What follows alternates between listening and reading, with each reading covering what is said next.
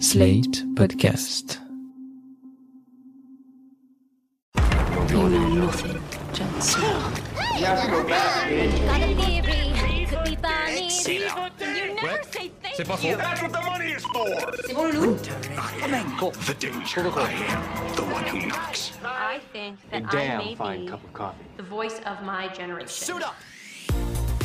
Bonjour tout le monde et bienvenue dans PIC TV, le podcast qui décortique les tendances et l'actualité des séries. Je m'appelle Anaïs Bordage et je suis en studio avec ma top 1 des amis de l'année, Waouh, Marie Telling. j'allais dire un truc horrible. T'as eu quoi? Ta seule amie de la- Je te hais. Salut Anaïs. La fin de l'année approche. Ouais, enfin, casse-toi 2020, j'en peux plus de cette année de merde. Et forcément, vu que la fin de l'année approche, et vu le grand 8 à l'envers, sans ceinture de sécurité, bourré, qu'on vient de se taper, on s'est dit qu'il serait quand même utile de faire un petit bilan d'une année assez mouvementée. Cette semaine, c'est donc un pot pourri du meilleur et du pire de 2020 que l'on vous réserve, un petit voyage dans le temps qui revient sur les petites déceptions et les réussites, si si, il y en a eu, de l'année. Alors, à vos carnets. Quelles excellentes séries devriez-vous rattraper? Qu'est-ce qu'on a aimé? Qu'est-ce qu'on n'a pas aimé? On vous dit tout dans cet épisode. Mais avant ça, le pic de la semaine. Marie, c'est quoi ton pic cette semaine? Mon pic cette semaine, c'est un pic de fierté euh, parce que selon mon bilan Spotify de 2020, j'ai fait partie des premières personnes au monde, attention, à avoir streamé L to the OG de Kendall Roy sur la plateforme. Alors pour ceux qui ne connaissent pas ce chef-d'œuvre, c'est le rap que chante Kendall, euh, le fils maudit de la famille Roy, à son père euh, dans la série euh, Succession, série qui est diffusée en France sur OCS. Alors cette scène, c'est un petit bijou d'humour gênant et elle est devenue complètement culte et surtout ce rap, euh, L to the OG, euh, c'est c'est vraiment horrible. Mais Succession, c'est l'une de nos séries préférées et on avait hyper hâte de la retrouver cette année pour sa troisième saison et malheureusement, à cause de la pandémie, le tournage a dû être interrompu et on doit attendre 2021 pour découvrir la saison 3. C'est trop triste, mais en attendant, Nicolas Britell, qui est le génie qui a composé la musique de la série, a sorti une version studio du rap de Kendall pour notre plaisir et je l'ai écouté en boucle pendant le confinement. Je l'écoute toujours aujourd'hui et ça m'apporte énormément de joie. Et toi, Anaïs, c'est quoi ton pic? Euh, bah, Moi, mon pic, c'est plutôt un pic de découverte puisque je suis en train de découvrir pour la première fois une petite série, je sais pas si vous connaissez, ça s'appelle Friends. Ouais. Et en gros, bah, on parle de cette aventure de découverte dans un autre podcast euh, que vous pouvez retrouver sur Slate qui s'appelle Ami. Et en fait, euh, ce qui me fait particulièrement plaisir, euh, c'est non seulement le fait de découvrir Friends, mais c'est aussi le fait de pouvoir en parler avec toi, Marie, Oh. puisque, eh oui, parce qu'on est amis depuis quasiment dix ans maintenant et on parle beaucoup, beaucoup, beaucoup, beaucoup tout le temps, toi et moi, et on parle beaucoup de séries et bah, ça fait plaisir d'avoir un sujet où je pensais qu'on avait un peu fait le tour de tous les sujets possibles parce qu'on parle beaucoup trop toutes les deux et c'est hyper cool d'avoir un sujet euh, vierge en fait qu'on peut totalement défricher ensemble pendant des heures, euh, surtout sur une série aussi culte. Vraiment, euh, je trouve que c'est hyper enrichissant d'avoir des conversations euh, totalement inédites en fait euh, sur un sujet pareil. Ouais, et puis c'est hyper drôle. On est hyper génial et marrant. Donc retrouvez le podcast Ami sur slate.fr et sur toutes les plateformes de podcast. Euh, nous en tout cas, on se marre beaucoup à le faire et on espère que vous aimerez aussi l'écouter. Ouais. Cette semaine dans PIC TV, on fait le bilan calmement de cette année bien pourrave qu'a été 2020. Et alors déjà, le premier truc qu'il faut noter, c'est que l'année a été hyper perturbée à cause de la pandémie. Oui, bah j'en parlais dans mon pic. euh, là, une série comme Succession a été interrompue. Il y a aussi eu euh, une série comme euh, Glow, qui est une série Netflix à la base, qui avait été renouvelée pour une nouvelle saison et au final, bah elle a été annulée parce que euh, à cause des délais et à cause de la pandémie, ça coûtait trop d'argent de poursuivre le tournage. Et parce que c'est une série qui parle de catcheuse et que comme beaucoup de scènes euh, comportent des combats rapprochés en fait euh, entre les actrices, bah ils ont dit que euh, ça aurait été trop compliqué de respecter les mesures sanitaires et de tourner la série. Bon, on sait pas à quel point c'est vrai, mais en tout cas ça fait bien chier. Oui, c'est très triste, mais euh, malgré euh, ces déceptions, c'est vrai qu'on a quand même eu d'excellentes productions cette année. Ouais, heureusement parce que sinon euh, l'année aurait été vraiment très très triste. Bah, c'est un peu ça qui nous a maintenus en vie euh, pendant le, le confinement, je dois dire. Il y a eu déjà deux très bonnes séries docu. Il y en a une première qui est sortie juste avant la pandémie. Ouais. Ça s'appelle Cheer. Ouais, Cheer, c'était euh, une série documentaire sur Netflix qui suit une équipe d'étudiants qui sont aussi euh, cheerleaders, donc pom-pom girl et pom-pom boy. Et en fait, ce terme est un peu réducteur par rapport à ce qu'ils font parce que en vrai, c'est des acrobates. Euh, ce qu'ils font, c'est hyper impressionnant. Et donc, on les voit dans la série euh, se préparer à une très grande compétition. Ça se passe au Texas, donc il y a beaucoup de charme local dans le tournage et c'est des personnages hyper attachants. C'est des scènes de sport qui sont parfois assez éreintantes parce qu'on voit vraiment tout le l'effort physique euh, et toute la douleur que nécessite euh, leur sport. Et moi, j'avais jamais euh, vraiment euh, réalisé à quel point ça pouvait être violent euh, d'être pom-pom girl. Donc j'ai été vraiment fascinée par cette série. Et puis après, il y en a eu une autre, évidemment. C'est The Last Dance qui a un peu sauvé notre confinement. The Last Dance qui m'a fait aimer le basketball alors que j'ai daté un mec pendant trois ans qui était obsédé par ça et que je refusais de regarder les matchs. Mais d'un coup, je me suis prise de passion pour Michael Jordan. The Last Dance, c'est l'histoire donc de Michael Jordan et des Bulls, des Chicago Bulls dans les euh, années euh, 90, donc à, à l'apogée euh, de l'équipe et de la carrière de Michael Jordan. C'est très bien monté. Bon, c'est assez complaisant parce que c'est coproduit par Michael Jordan, mais en même temps, j'avais pas forcément envie d'un documentaire ou d'une série documentaire euh, critique et un peu incisive. Là, ce qu'on a, c'est vraiment une compilation des meilleurs moments des matchs de Michael Jordan, avec en plus, euh, il y a des portraits d'autres joueurs. euh, c'est très bien foutu. Et, un élément de nostalgie hyper fort aussi. Ouais, bah parce qu'on on replonge dans les années 90 avec Space Jam, avec euh, les Air Jordan et tout ça. À Et- une époque où le coronavirus n'existait pas. Voilà. Bien. Et puis en plus, avec le coronavirus, tous les événements sportifs ont été annulés, dont les JO, dont l'Euro. Et là, en fait, on, on revit un peu des grands moments de l'histoire du sport. Donc c'était vraiment assez jouissif de regarder ça pendant le confinement. Ça a un peu remplacé euh, nos moments de liesse sportive euh, de, de l'été, quoi. Ouais, sauf que j'étais toute seule sur mon lit en train de regarder. C'est clair. Pour moi, le, je vais dire peut-être l'atout de l'effet Covid, même si ça a vachement impacté l'industrie plutôt de manière négative, c'est que ça a quand même un peu, un tout petit peu freiné le phénomène de Pic TV où il y a trop de séries tout le temps et qu'on n'en peut plus. Ça a un tout petit peu ralenti la production des séries et franchement, ça fait du bien. J'ai l'impression que cette année, en fait, on a pu prendre le temps de découvrir euh, les productions euh, nouvelles qui sortaient, de retrouver aussi certaines anciennes. tu me fais un regard. Non, tu acquiesces avec euh, avec compréhension. Mais c'est vrai que on en parle souvent, on sature un peu avec euh, la dose de contenu qui sort, et c'est même ça qui a donné le nom à notre podcast.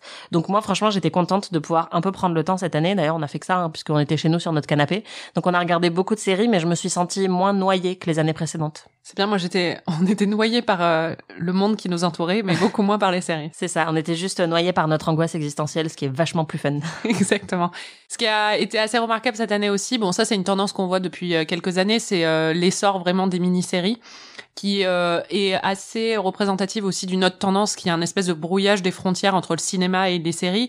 Cette année, ça a été assez marqué en plus parce que bon, il y a plus trop eu de ciné, hein, même les films qui sont sortis sont souvent sortis sur des plateformes. Ouais. Donc au niveau de l'endroit où on le regarde, c'est similaire et bah, il y a eu beaucoup, beaucoup de mini-séries, donc qui sont des séries euh, qui vont durer 6, 7, 8 épisodes, parfois 10, avec des épisodes d'une durée variable. Mais ce qui est génial, c'est qu'en fait, euh, bah, on peut euh, regarder et suivre toute une histoire du début à la fin en quelques semaines. Oui, toi, c'est vraiment un format que t'adores tout particulièrement. Oui, parce que moi, j'ai des problèmes d'engagement, tu vois. donc, euh, en règle générale, je me lasse très vite de tout. C'est très, c'est assez rare que j'ai des séries. Bon, ça arrive quand même. J'ai des séries que je retrouve, par exemple, Succession ou des choses comme ça, que je suis sur plusieurs années et que j'ai hâte de retrouver. Mais j'ai tendance à me lasser parfois, alors qu'une mini-série, euh, c'est pratiquement impossible de se lasser si elle est de bonne qualité. Mm. Et euh, c'est vrai que cette année, on a été hyper gâtés. Euh, Il y en a deux dont on va reparler à la fin parce que pour, enfin, pour nous, c'était vraiment parmi les meilleures meilleures séries de l'année. C'est Normal People et I May Destroy You. Mais il y en a d'autres comme euh, Unorthodox qui est sorti sur Netflix qui raconte euh, l'histoire euh, d'une euh, jeune juive racidique de New York qui décide de quitter sa famille et sa communauté pour s'installer à Berlin. Et c'est un espèce de rite initiatique avec une actrice magnifique dans le rôle principal Shira Haas. Et je pense qu'on va la revoir dans plein de trucs parce qu'elle était vraiment assez captivante. Il y a eu aussi The Plot Against America qui est la dernière série de David Simon, le créateur de The Wire et de The Deuce et qui euh, est une série euh, qui euh, adapte en fait euh, l'Uchronie de Philip Roth sur euh, l'élection de Charles Lindbergh et la montée de l'antisémitisme dans les années 40 aux États-Unis. C'était une très bonne série diffusée par OCS en France et qui sert un peu d'allégorie à ce qui se passe au niveau politique aux États-Unis ces dernières années. C'est marrant parce que toutes les séries que tu viens de citer sont quand même assez intenses, euh, il faut le dire. Parfois même euh, lourdes à regarder, euh, un peu un peu dures. Et moi, ce que j'ai vachement aimé cette année, c'était aussi de découvrir ou redécouvrir des petites séries, en fait, des séries euh, low stakes avec des petits enjeux ou des enjeux narratifs quand même beaucoup moins importants que la montée de l'antisémitisme aux États-Unis ou que les questions de consentement, enfin, qui sont des sujets qui sont hyper importants mais qui sont lourds à digérer.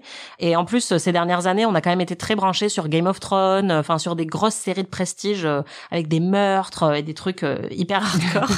et en fait, bah cette année, on avait quand même besoin, je pense, d'un peu de douceur et de soleil. Et j'étais hyper contente de découvrir beaucoup de séries qui avaient plus un format euh, d'épisodes de 20 ou 30 minutes et qui étaient juste des, des petites caresses euh, comme euh, High Maintenance qui est diffusé sur OCS et qui suit un dealer de weed à New York qui parcourt Manhattan en vélo et qui est hyper sympa avec tous ses clients et, et c'est toujours ensoleillé et, et on finit toujours chaque épisode avec le sourire. Il y a eu Betty qui était exactement dans la même veine, qui a été créée par Crystal Moselle, qui est diffusée aussi sur OCS en France et qui là suit un groupe de jeunes skateuses queer à New York et donc pareil la série est baignée de soleil, c'est plein de scènes de skate. En plus c'est sorti quand on était confinés, donc ça faisait tellement de bien de voir euh, des meufs euh, à l'air libre euh, qui, qui se baladaient dans New York et qui profitaient de la vie.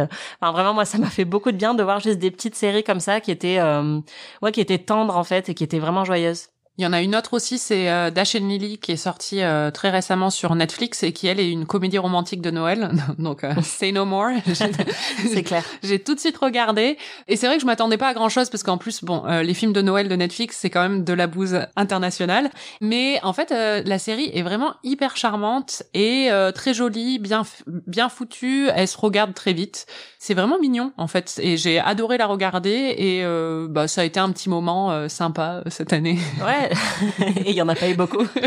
non, mais c'était vraiment la bonne surprise de fin d'année euh, d'Achan Lillier, j'ai trouvé. Ouais, surtout un truc euh, pas prétentieux du tout, quoi. Ou Ouais. euh, et puis c'est pas prestige, quoi. T'es pas en train de te prendre la tête, il n'y a rien. C'est juste, je suis pas en train de dire que c'est une série. Je pense que dans deux ans, tu me dis Dash and Lily, je dis euh, quoi? Enfin, je me souviens plus de ce que c'est, quoi. Ouais. Mais maintenant, ça a été vraiment un vrai plaisir à regarder. Mais c'est vrai que, comme tu le dis, euh, ça change en fait des séries prestige. Il y a une explosion de de séries prestige depuis quelques années. On en parle tout le temps. Moi, c'est vrai que ces dernières années, euh, je me suis un peu forcée à regarder toutes ces séries-là, à essayer de scruter du mieux possible euh, les nouveaux développements euh, de du, monde des séries et à me à me taper quand même beaucoup de trucs euh, très dark euh, avec des épisodes très très longs euh, et qui étaient certes euh, merveilleusement réalisés, mais qui m'emmerdaient un peu.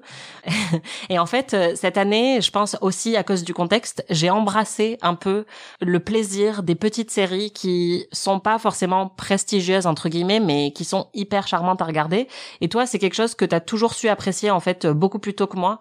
Et tu vas pas forcément te forcer à regarder un truc euh, qui te saoule euh, après un ou deux épisodes. C'est pas Et- que je ne vais pas me forcer, c'est que je ne peux pas me forcer. Je n'y arrive pas, en fait. Mais du coup, c'est vrai que j'ai un peu adopté ta philosophie cette année et bah, je reconnais que c'est pas mal en fait. Je suis tellement une influenceuse. Non, mais oui, c'est, enfin, déjà, on en a parlé dans d'autres épisodes. Pour moi, je ne comprends pas le fait, enfin, nous, on est un peu obligés parce que c'est notre métier, mais Oui. se forcer à faire un truc qui ne nous plaît pas, enfin, sauf si c'est une question de devoir, je parle pas, mais quand il s'agit de regarder des films, des séries ou de lire des livres, mais pourquoi on va se gâcher la vie à lire ou à regarder des trucs qu'on n'a pas envie de lire ou regarder, quoi? Et, euh, Pour moi, c'est une curiosité en fait où je me dis et puis j'ai tendance, j'ai eu tellement de bonnes expériences avec des séries qui se sont améliorées sur le tard que je me dis euh, il faut s'accrocher. Mais c'est vrai que cette année, j'avais pas forcément la patience pour ça et en vrai, euh, ça m'a appris à, à passer du côté euh, du côté de la force et j'étais super contente et, et ça m'a même fait apprécier des séries mais alors totalement connes comme par exemple Snowpiercer diffusé sur Netflix qui donc euh, est adapté d'une BD euh, le transpersonnage euh, mais qui a aussi été adapté euh, récemment en, en film. en film. Enfin, la BD avait été adap- adaptée en film par Bong Joon-ho. Et alors, la série n'a pas du tout la qualité visuelle ou narrative ou euh, métaphorique de, du film. Mais alors, vraiment pas. Mais je sais pas. n'a pas Chris Evans non plus. Elle n'a pas Chris Evans, mais elle a euh, David Diggs, qui est euh, quand même... moi, chef's kiss, quoi. Mais c'est totalement con comme série, mais vraiment, j'ai adoré et j'ai qu'une hâte, c'est de découvrir la saison 2. Donc, comme quoi, parfois, regarder des séries connes, ça fait du bien. J'avoue, moi, en fait, je l'ai regardé et euh, je l'ai regardé jusqu'à la fin. Donc ça veut dire que c'était pas si mauvais que ça. Quoi. ouais Ouais. Mais j'ai trouvé ça nul. mais en même temps, j'ai envie de voir la suite aussi. C'est très bizarre. C'était nul, mais c'était bien. C'est vrai, je, je ressens des choses très contradictoires pour cette série. Une autre série qui était vraiment nulle, mais qu'on a adoré, C'est Yellowstone. Yellowstone. Mais Yellowstone, euh, on en a parlé, mais j'ai un syndrome de Stockholm par rapport à cette série, c'est-à-dire que si je pouvais la revoir, revoir les trois épisodes, enfin je pourrais si j'ai envie, hein. mais euh, il faudrait pas trop me prier quoi. Je reverrai les trois saisons moi, je pense que si tu me donnes 12 saisons de Yellowstone, là, aujourd'hui, je les regarde toutes. Bah ouais. Mais sans hésiter, quoi. Yellowstone, pour resituer, bon, c'est pas diffusé en France, malheureusement, donc on est un peu en train de faire un tease horrible pour les gens qui... Vrai. Mais euh, chaîne française, entendez notre appel et diffusez Yellowstone. Je pense vraiment que ça peut cartonner en plus. Voilà, mais c'est l'histoire d'une famille dans un ranch. On a fait tout un épisode dessus, donc écoutez-le. Hein. et c'est une série western avec Kevin Costner. Exactement. Et des chevaux. Et c'est très très mal écrit, mais c'est euh, très jouissif. c'est clair. Bon, on va passer à un sujet un peu plus triste, malheureusement. Cette année, il y a beaucoup de séries qui nous ont quittés trop tôt et on voulait leur rendre hommage dans ce podcast parce que c'est triste. C'est vrai. Marie, c'est quoi les séries que tu pleures aujourd'hui, que tu regrettes? Je sais pas si je les pleure, faut pas pousser non plus. Mais euh, c'est vrai que j'étais assez triste d'apprendre euh, la fin de High Fidelity, qui est une petite série, euh, enfin petite, tout est relatif, qui est une série de Hulu avec euh, Zoé Kravitz et qui est adapté en fait bah, du livre de Nick Hornby du même nom et euh, qui avait été aussi euh, fait en film avec John Cusack dans les années 90. Et c'était une espèce de comédie romantique qui se déroulait à New York avec Zoé Kravitz qui revient sur toutes ces ses ruptures et toutes les fois elle a eu le cœur brisé et c'était très charmant en fait. C'était mignon. Ouais. bon c'était pas révolutionnaire hein, mais il y avait vraiment quelque chose de très plaisant dedans. Il y avait de la bonne musique et il y avait littéralement tous les acteurs et les actrices les plus beaux d'Hollywood dans la ouais, série. bah surtout Zoé Kravitz qui est vraiment la plus belle. Et en plus il y avait euh, de la tension sexuelle enfin des triangles enfin il y avait ça, ça fonctionnait bien quoi. Et surtout j'étais très curieuse de voir la suite parce que je trouvais qu'elle avait bien pris son rythme à la fin de la première saison. Donc j'étais assez déçue d'apprendre qu'elle allait pas être renouvelée et j'ai pas vraiment compris non plus la décision. Et ensuite la deuxième série euh, qui m'a fait euh, bah pour le coup beaucoup de peine là, c'est Sorry for Your Loss qui est une toute petite série euh, de Facebook, oui Facebook fait des séries. Avec Elisabeth Olsen. Et euh, ça parle du deuil en fait. Donc bon c'est pas le truc le plus fun euh, qui soit au niveau du, du thème, mais ça suit une jeune femme qui vient de perdre son mari et on la voit un peu bah, traverser euh, les semaines et les mois euh, suivants euh, et gérer son deuil et aussi gérer ses relations avec bah, les membres de sa famille à lui, les membres de sa famille à elle. C'était très émouvant, bien écrit, subtil. Euh... Il y avait aussi une très bonne tension sexuelle. Et oui, en plus. enfin, vraiment une très jolie série que j'aurais aimé voir euh, se poursuivre sur euh, au moins une saison de plus. malheureusement, ce ne sera pas le cas. Ouais. Voilà. Et toi, Anaïs, est-ce que tu pleures apparemment certaines séries? Ouais, bah moi j'ai été euh, très triste d'apprendre que la série Away de Netflix avait été annulée après une saison. C'est une série avec Hilary Swank qui en fait euh, part dans l'espace dans une mission pour aller sur Mars. Et donc euh, une grosse partie de la série se déroule dans une fusée qui va vers Mars. Et l'autre partie se déroule sur Terre où en fait son mari et sa fille sont restés.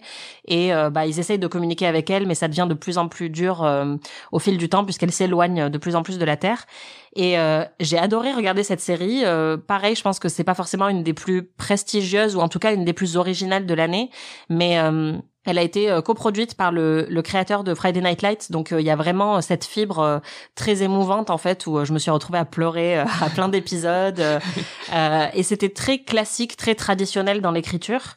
Mais justement, ça m'a fait vraiment plaisir de retrouver juste une série qui utilise tous les ressorts qu'on connaît bien, mais avec un casting impeccable et un, une qualité de production quand même assez époustouflante parce que c'est une série de l'espace, quoi. Et putain, bah, j'aurais bien aimé savoir ce qui se passe une fois qu'ils sont sur Mars, quoi. Comment ils vont faire pour revenir? Est-ce qu'ils vont faire comme Matt Damon avec du scotch et, euh, tu ne sauras et des jamais. plantes? Ouais, voilà, j'étais hyper déçue. Et après, il y en a une autre qui, pour le coup, a été un peu un bide quand même. C'était Run, série diffusée sur OCS en France, qui a été créée par Vicky Jones, qui est la meilleure amie de Phoebe Waller-Bridge et donc qui avait participé à la création de Fleabag. Donc elle avait une énorme pression sur les épaules puisque Fleabag et Phoebe Waller-Bridge bah, sont devenus des phénomènes ces deux dernières années. Et en fait, ça parle d'un d'un couple d'ex qui se connaissaient quand ils étaient jeunes et qui décident de tout plaquer chacun de leur côté pour se retrouver et s'enfuir ensemble à bord d'un train. Donc le concept de base est génial et il y avait une énorme alchimie entre les deux acteurs principaux donc Merritt Weaver et Donald Gleason. Et la série euh, s'est totalement décousue au fil des épisodes. Euh, c'est vrai que la fin euh, s'achève un peu en autre boudin et euh, je comprenais pas trop où ils voulaient en venir, mais euh, j'aurais vraiment aimé qu'ils laissent sa chance en fait à une saison 2 pour voir si euh, ils auraient quand même pu rebondir parce que j'aimais beaucoup certains éléments de l'écriture et j'adorais le casting. Et donc je suis un peu triste que Run nous ait quittés peut-être un peu trop tôt. C'est marrant parce que moi, pour moi, justement, enfin, j'avais des, des- dès le début des très gros doutes sur une deuxième saison pour une série comme ça? Parce que comment tu poursuis? Enfin le concept de base est très très limité sur le temps c'est un peu comme Prison Break quoi enfin Ouais, c'est clair. et du coup enfin je sais pas ce qu'ils auraient pu faire de mieux dans une saison 2 quoi ils se sont déjà perdus à la fin de la saison parce que justement ça s'essouffle assez vite Ouais, c'est ça. Bah, même au bout de trois épisodes, ils se sont perdus, en fait. Donc, Ouais, c'est bah ouais. vraiment dommage. Mais euh, je, je sais, tu- comme tu le sais, moi, j'aime bien continuer pendant cinq saisons, même si j'aime plus. Donc, j'aurais bien aimé voir la suite. Et cette année, ça a été aussi le- la fin de deux séries qui étaient avec nous depuis plusieurs années, qu'on aimait beaucoup et qui sont parties. Il y a d'abord eu euh, BoJack Horseman. Ouais, BoJack Horseman qui était diffusé sur Netflix depuis six saisons et euh, donc euh, on vous en a déjà parlé. Ça parle d'un cheval alcoolique euh, qui est C'est une série animée, hein, je ouais. précise parce que voilà, euh, qui est un ancien acteur de Hollywood, qui est la version animalière de Hollywood. Donc c'est très très très très drôle. Euh, C'est très, euh, c'est un humour quand même très sarcastique, assez cruel, très intelligent. Il y a beaucoup de jeux de mots animaliers aussi dedans. Et en fait, au fil des saisons, euh, ça s'est révélé être aussi une exploration de des problèmes de santé mentale, puisque bah, le personnage principal, BoJack, euh, il est non seulement alcoolique, mais il est aussi, on s'en rend compte, euh, dépressif. Et beaucoup de personnages en fait euh, font face à la dépression, à de l'anxiété, à des deuils, à des addictions. Et donc c'est une série qui arrivait très bien à manier à la fois l'humour et des thèmes existentiels vraiment très très très touchants. Et moi j'étais totalement en larmes devant les derniers épisodes. Enfin, je trouve que la série s'est vraiment surpassée de saison en saison. Et j'avais très peur euh, pour le final parce que les attentes étaient très élevées. Et elle a vraiment pas déçu. Et c'est une série, je pense, qui restera très très très longtemps. euh, dans le panthéon quoi des meilleures séries euh, Mhm. de notre époque et c'est un peu dommage parce qu'en fait bah, elle s'est terminée un peu avant euh, que 2020 euh, s'effondre en fait. Et donc on a tendance à oublier que cette année ça a aussi marqué la fin de BoJack Horseman mais euh, c'était une très bonne fin. Et il y en a une autre euh, bah, c'est The Good Place qui s'est terminée à quelques jours d'écart. Et c'est marrant parce qu'il y avait des parallèles entre les deux euh, les deux séries. Alors c'est marrant parce que quand on a préparé ce podcast et que tu m'as dit que The Good Place c'était fini cette année, j'avais oublié que The Good Place c'était fini cette année. Et en plus j'ai oublié la fin de The Good Place. C'est-à-dire que je l'ai vu cette année, je ne saurais pas te raconter ce qui se passe dans la fin de The Good Place, ce qui veut peut-être dire quelque chose sur mon état mental actuel, mais je pense que ça veut aussi dire quelque chose sur la série, c'est-à-dire que moi qui en plus l'avais mise dans mes séries préférées euh, de l'année euh, il y a deux ou trois ans pour la saison 2, j'étais enfin je trouve que la série s'est vraiment délitée au fil des c'est c'est le contraire de BoJack Horseman au final Ouais. qui elle euh, enfin a bâti euh, de plus en plus euh, enfin quelque chose de vraiment très euh, profond et très intelligent au fil des, des saisons The Good Place c'est un peu perdu quand même Euh, Ouais. la saison 3 était déjà un petit peu poussive et la saison 4 euh, ils ont vraiment ils ont vraiment sauté le requin quoi Ouais, voilà. Et euh, du coup, la fin a été un peu. euh, Enfin, du coup, je me souviens même plus ce qui se passe et je me souviens plus lui avoir dit au revoir. Mais euh, Ouais, moi je me souviens qu'il y avait juste un parallèle euh, émouvant entre BoJack Horseman et The Good Place puisque dans les deux séries montrent les personnages affronter une espèce de porte euh, qui mène vers le vide et les deux séries parlent en fait de comment on affronte la mort. Mais effectivement, The Good Place a pour moi vraiment raté euh, sa fin ou en tout cas, elle était beaucoup moins mémorable que celle de BoJack Horseman, mais ça a quand même été une des grosses séries à buzz de ces dernières années donc on voulait rappeler que si vous aussi comme Marie vous aviez oublié, The Good Place s'est terminé en 2020. Voilà. Top, top, top, top, top, top, top, top, top.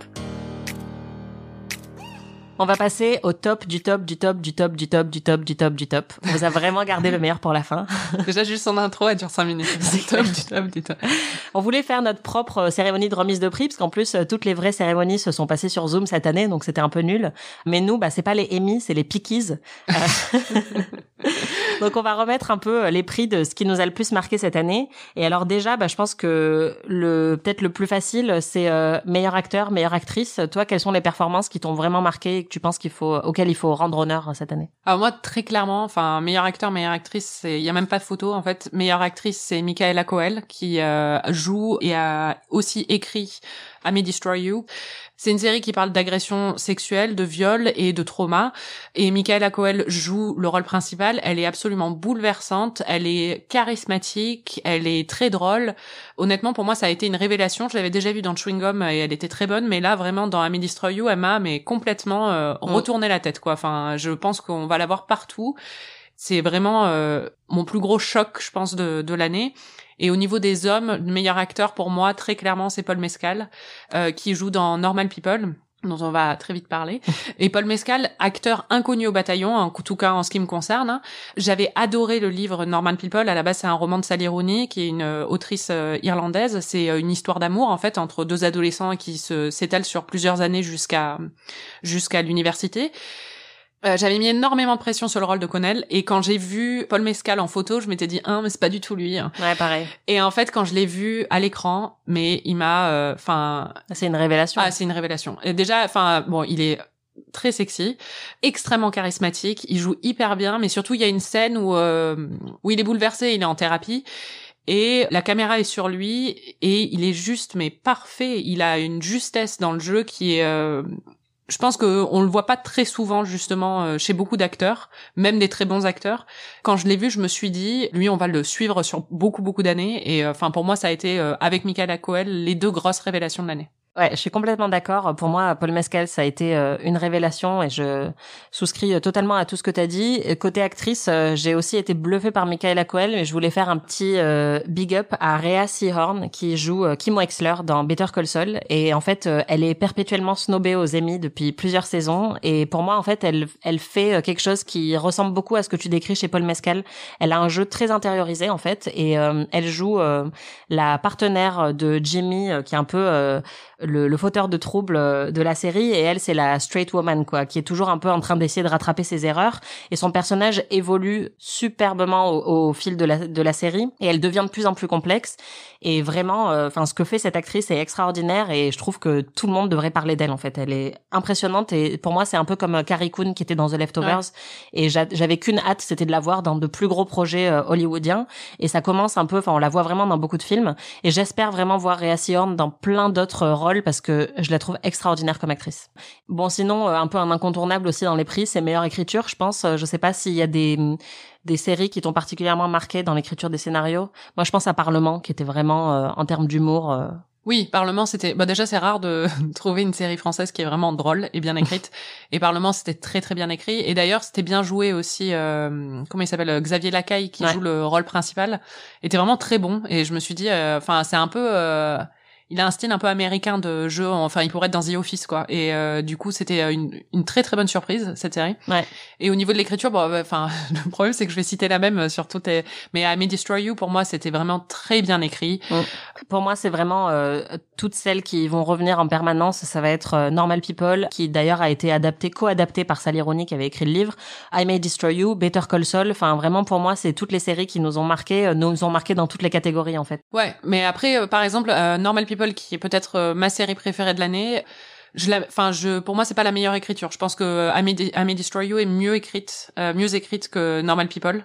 Enfin, de toute façon, euh, Normal People est moins écrite en fait. C'est-à-dire Bah, que C'est juste qu'elles font quelque chose de très différent toutes les deux. Oui, voilà. euh, Mais pour moi, I May Destroy You, vraiment, il y a quelque chose de remarquable dans la façon dont elle aborde le trauma, dont elle aborde bah, les questions de culture du viol, sur énormément de différents tableaux, mais en même temps, il y a beaucoup d'humour aussi dedans, euh, d'humour à la fois, enfin, euh, un humour qui peut être un peu sombre parfois et tout ça, mais il y a quelque chose, et puis c'est bouleversant aussi, euh, la façon dont elle écrit euh, les amitiés, la façon dont elle écrit les petites trahisons, euh, il y a, hum, c'est très très intelligent, c'est très fin. Personnellement, moi, ça a été, enfin, j'ai vraiment été bluffée par euh, par l'écriture euh, de Miguel. C'est un peu comme euh, bah, Phoebe Waller-Bridge dont on avait parlé il y a deux ans, où tu vois un tel talent aussi bien au niveau du jeu qu'au niveau de l'écriture que tu dis mais c'est pas possible. Enfin, cette fille sait tout faire quoi. Et euh, vraiment, euh, I May Destroy You qui est diffusé en France sur sur OCS, ça a été une grosse grosse révélation et au niveau de l'écriture aussi. Bon, on a aussi décidé de faire des prix un peu euh, personnalisés. Je pense qu'il y en a un qui est très important, c'est le prix Marie-Telling de la tension sexuelle. Ah Alors. Marie, pour toi, c'est qui remporte ce prix? Bon, il y a deux séries. Il y a Normal People, mais comme Normal People va décerner, je vais lui décerner un prix très spécial. La deuxième série où il y a vraiment une très très bonne tension sexuelle, c'est Insecure, qui est une comédie euh, de HBO qui est diffusée sur OCS en France, qui en est à sa quatrième saison. Et moi, je m'y suis mise cette année. C'est une comédie qui se déroule euh, à Los Angeles. L'héroïne, elle est jouée par Issa. La série est aussi euh, écrite par elle. Et en fait, c'est sur euh, ces histoires d'amitié et d'amour à Los Angeles. Moi, j'avais pas regardé les saisons précédentes et je me suis mise à la série pendant le confinement. J'ai tout dévoré en deux semaines. J'ai regardé les trois saisons pour pouvoir enfin regarder la saison 4 euh, alors qu'elle était diffusée semaine après semaine. Et la saison 4 est, mais incroyable au niveau de la tension sexuelle. Enfin, de toute façon, dès qu'un épisode était diffusé, euh, Twitter était en feu après, quoi. C'est clair. Et euh, il y a une tension énorme entre Issa et son ex Lawrence. Et ça, c'était vraiment un des plus grands plaisirs de mon confinement. Donc euh, Insecure. délicieux. euh, Ouais, exactement. Alors Anaïs n'a pas le prix de la tension sexuelle. Anaïs a un prix très Anaïs. C'est le prix Anaïs Bordage de l'existentialisme. Ouais, bah en gros, je voulais quand même pas qu'on finisse l'émission sans parler d'une série qui a été vraiment un coup de cœur pour moi, mais dont on n'a pas trop entendu parler. Ça s'appelait Devs et euh, c'était euh, diffusé sur Canal+ en France.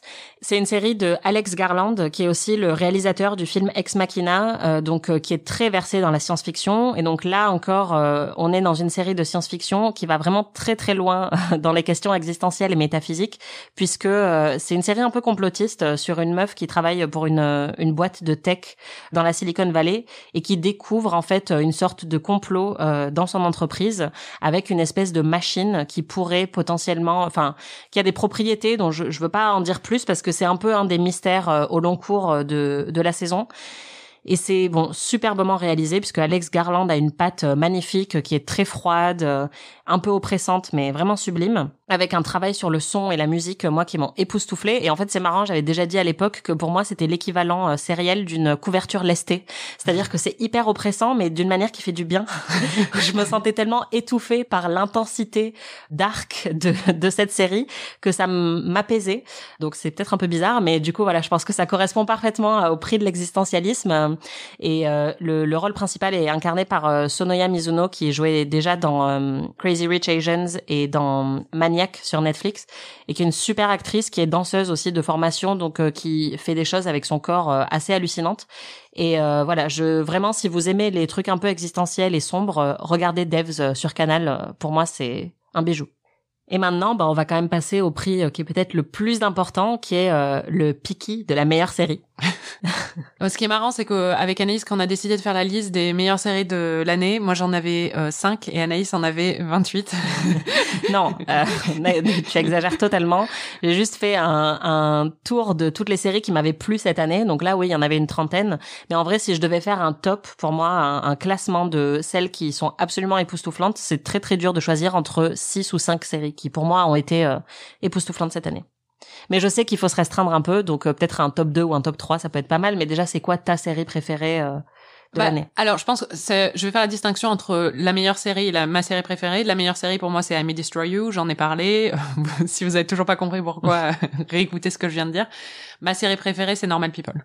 C'est-à-dire que I May Destroy You, ça a été euh, incroyable à regarder, mais aussi assez douloureux et stressant. Normal People, ça a été un vrai bonheur de regarder cette série en fait. Ouais. Déjà, j'avais adoré le roman de Sally Rooney, je l'avais lu euh, deux ou trois fois en un an, donc c'est vous dire. Et la série était vraiment à la hauteur du livre. C'est euh, leur histoire d'amour est très très belle.